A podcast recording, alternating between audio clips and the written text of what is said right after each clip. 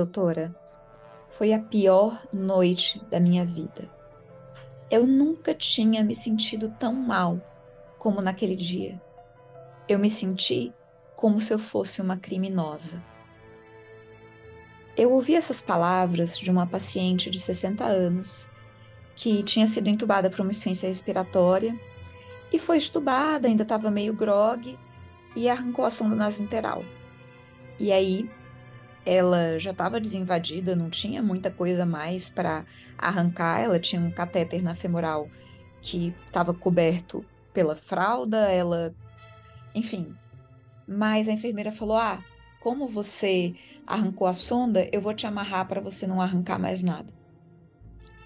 E essa paciente não conseguiu dormir e teve pesadelo e teve delírio, e teve alucinação. E a partir desse momento ela se recusou a falar com qualquer pessoa da equipe. No dia seguinte, e no dia seguinte tudo é sempre mais simples, um dos colegas dessa unidade me pediu ajuda para conversar com essa paciente. E a primeira coisa que eu perguntei foi, me apresentei, perguntei como ela estava. Ela, ah, eu tô ruim. Falei, por quê? Porque hoje eu tive a pior noite da minha vida. E aí ela me contou essa história. E aí hoje o que eu quero falar é sobre contenção mecânica. Sobre essa instituição que, enfim, tem uma indicação específica. A indicação específica é evitar que um paciente faça mal a ele mesmo ou aos outros, mas acaba sendo utilizado em algumas situações, enfim, para minimizar um risco de queda quando você não consegue ter uma supervisão adequada. O uso de contenção mecânica está muito relacionado a uma relação entre quantidade de equipe de enfermagem e de paciente inadequada e é percebido como a coisa de maior perda de dignidade de todas as que podem existir. Então, contenção mecânica, ela tem algum papel no cuidado paliativo? Como é que a gente pode minimizar o uso de contenção mecânica? A primeira coisa que a gente precisa saber é que contenção mecânica não é inócua. Contenção mecânica leva a piora de incidência de delírio numa proporção absurda, leva a aumento de úlceras de pressão, leva a lesões de pele, leva a desfechos desfavoráveis, leva a uma mortalidade atribuível diretamente à contenção. Então é o último recurso. E quando utilizado, a contenção mecânica deve ser seguida uma contenção química. É proscrito? Lógico que não. Você tem aquele paciente que tem uma viéria dificílima e que você está superficializando a sedação e que se ele arrancar aquele tubo você está num enorme risco. No entanto, existe pouca evidência de que o uso da contenção efetivamente previna a remoção de dispositivos. Na verdade, a gente tem estudo mostrando que até 40% dos pacientes que removeram dispositivos estavam contidos quando isso aconteceu. E no cuidado paliativo? E quando o nosso objetivo principal é conforto? Se o nosso objetivo principal é conforto, a contenção mecânica ela não tem papel, ela não cabe. Se o paciente está agressivo, se ele está se colocando em risco, colocando em risco a equipe, você vai conter com todos os cuidados necessários, usando a técnica adequada e depois você vai fazer contenção química.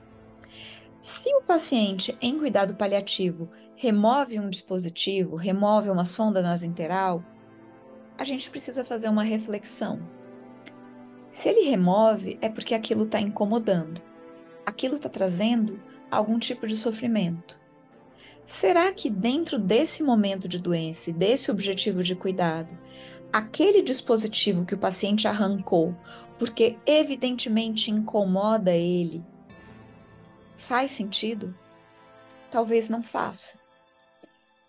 A gente, a sonda nasointeral ou qualquer outro dispositivo, não existe uma regra se ele pode ou não ser mantido no paciente em cuidados de fim de vida.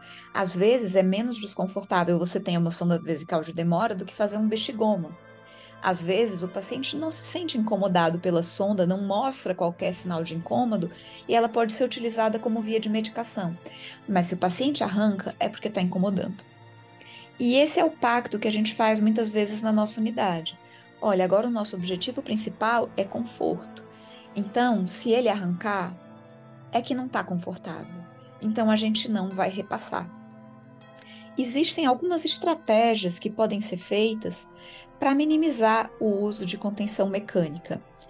E tudo isso começa de um cuidado, é, de uma unidade que tem um staff adequadamente quantificado, a presença de uma visita estendida, de um familiar próximo, pode ser uma boa estratégia para minimizar a necessidade, porque existe alguém olhando por aquela pessoa.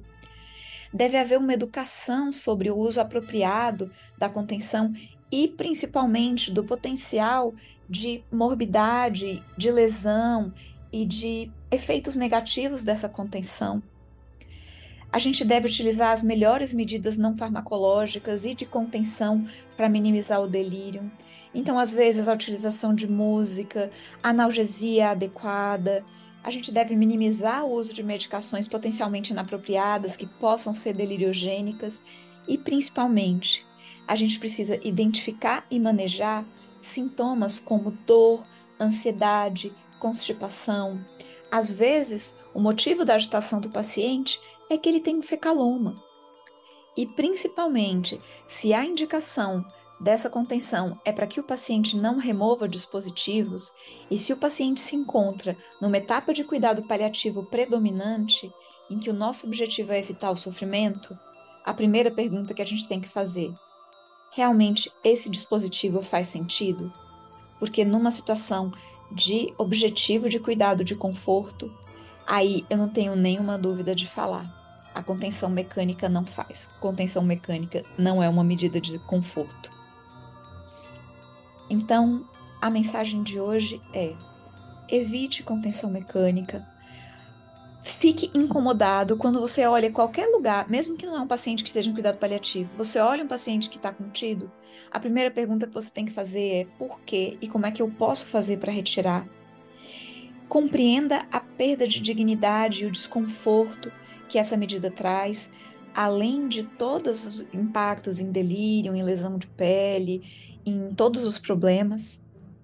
E vamos tentar achar estratégias alternativas para que realmente esse recurso, e é um recurso, seja utilizado somente em último caso.